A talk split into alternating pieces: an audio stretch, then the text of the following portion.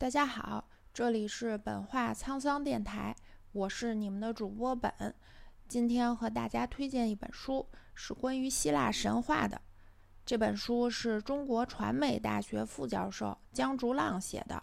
是以希腊神话十二主神为线索，介绍了希腊神话的起源、发展和终结，帮助我们理解西方文化和艺术之间的联系。好多人会问。了解希腊神话对我还有啥其他好处吗？那好处可太多了，可以知道生活中各种 logo 品牌名称的来源，知道他们背后的故事，可以知道 WHO 世卫组织还有救护车上面大大的蛇杖是啥意思。希腊神话中神明尽管高高在上，但是更可贵的是，不断有普通人通过自己的行动去挑战神灵。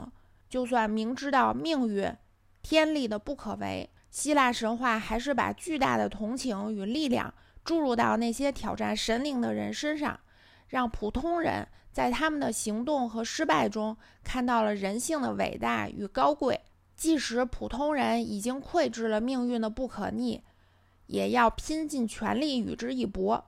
希腊人知道，不论自己如何努力，都不能阻挡命运规定的结局。所以，这奋力的拼搏不是为了改变命运，而是仅仅为了向命运显示出人类永不妥协的精神。这才是希腊文化中最推崇的